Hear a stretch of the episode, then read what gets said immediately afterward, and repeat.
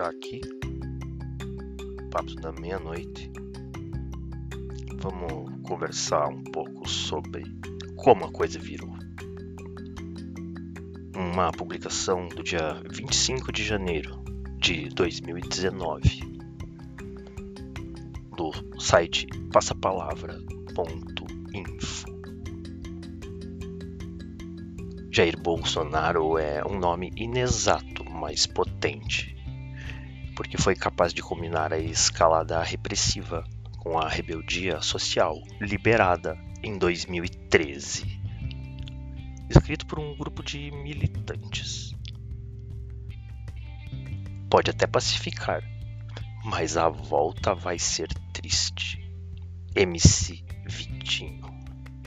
E olha como a coisa virou dizia um camarada outro dia. Alguns anos atrás, se você estava numa padaria, ponto de ônibus, e ouvia alguém reclamando do governo, isso dava um ânimo. A gente que é militante já via ali uma abertura para falar de política, um lampejo de consciência de classe. Não faz muito tempo, isso foi mudando. Hoje, quando escuto alguém reclamando, já ligo um alerta. Put, Quer ver que esse cara aí é Bolsonaro? Ponto 1. Na opinião de Lula, esse país não foi compreendido desde o que aconteceu em junho de 2013. Alguns meses antes de ser preso, ele declara: Nós nos precipitamos em achar que 2013 foi uma coisa democrática. E, naturalmente, sua fala foi muito mal recebida entre os militantes que participaram daquela onda de manifestações. Olha aí, o PT atacando junho de novo. Mas ele estava errado? Junho de 2013 foi o mesmo que uma coisa democrática? Naquele fatídico mês, milhares, e depois milhões de pessoas bloquearam avenidas e estradas em todo o país, enfrentaram polícias, queimaram ônibus, atacaram prédios públicos e saquearam lojas.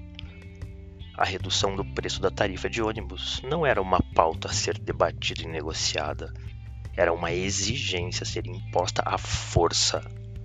Ou o governo abaixa, ou a cidade para. Não sou exatamente democrático isso foi um movimento disruptivo, uma revolta que atentava contra a ordem estabelecida. Um arranjo armado no período da redemocratização, fixado na Constituição Cidadã de 1988, que garantiu por duas décadas padrões socialmente aceitáveis de estabilidade e previsibilidade para a política brasileira. E isso assustou em meio àquela maior mobilização popular da história do país, todos se viram perplexos. Se rompermos com a ordem democrática, o que, que será pode acontecer? Não havia revolução no horizonte. Naquele momento, a esquerda se descobriu intimamente ligada ao regime. Não só porque ela era ela quem estava no governo, mas porque desde o fim dos anos 70, construir a democracia se tornara seu objetivo máximo. Desde 2013, a esquerda fugiu da revolta e fez isso estendendo a bandeira da democracia. Por um lado, podia dizer que os protestos eram um perigo para a ordem democrática e justificar a repressão. Ao mesmo tempo, podia elogiar as manifestações e enquadrá-las nesta ordem.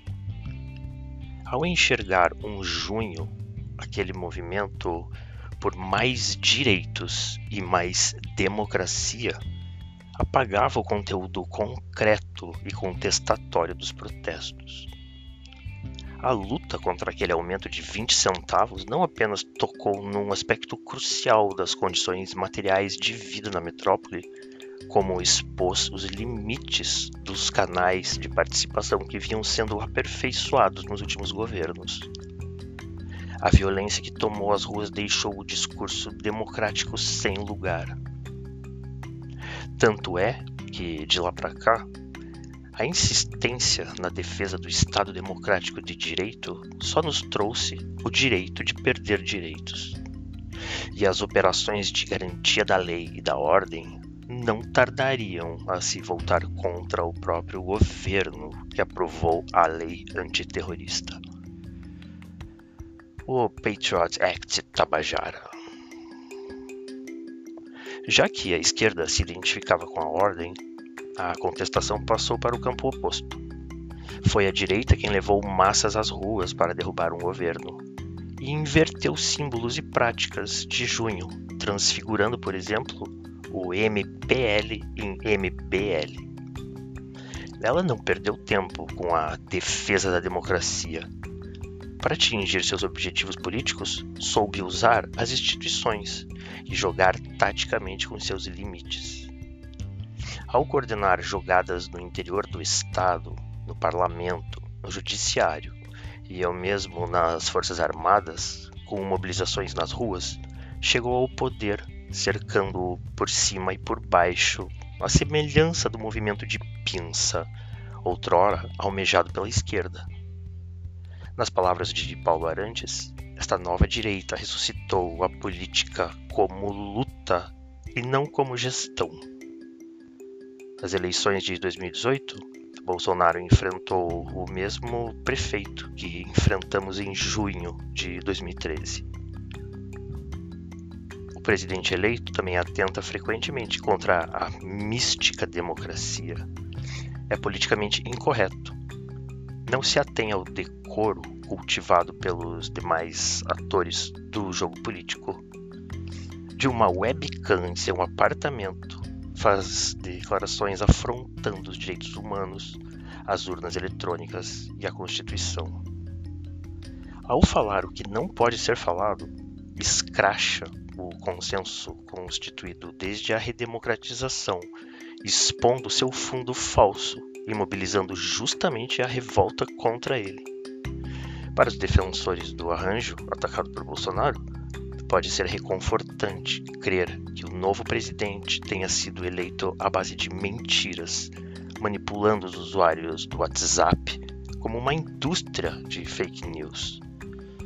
Todavia, parece mais correto considerar o contrário. Foi sobretudo por assumir abertamente verdades até então dissimuladas que o capitão angariou tamanho respaldo popular. Mas a constatação da violência social, neste caso, não aponta para um horizonte de transformação, e ao invés disso, rebaixa de vez as expectativas. A hipocrisia deu lugar ao cinismo, o mundo é injusto, vai continuar sendo, e para quem reclamar, vai ficar pior. Ao longo da campanha eleitoral, a esquerda discursou contra a ditadura. O problema é que, na prática, se falava contra a ditadura para defender a ordem atual. Eis um bom jeito de fazer as pessoas considerarem a ditadura uma possibilidade. Quando as forças que criticam a injustiça social tornam-se as mesmas que administram tal injustiça, temos um curto-circuito.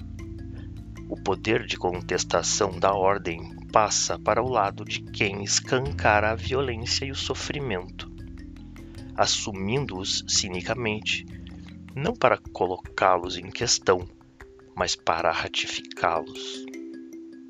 É assim que a própria percepção do cotidiano torturante pôde se converter em justificativa para a tortura. As pessoas a Deus dará nas filas dos hospitais. Isso é que é tortura. 14 milhões de desempregados.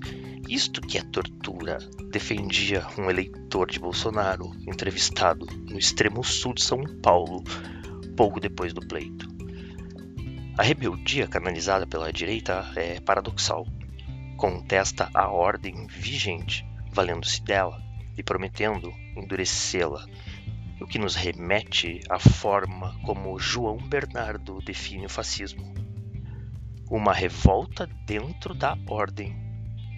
E se podemos falar hoje de uma movimentação fascista, não seria tanto pelo caráter autoritário de Bolsonaro ou por seus discursos de ódio, mas pelo caldo popular revoltoso que o alimenta.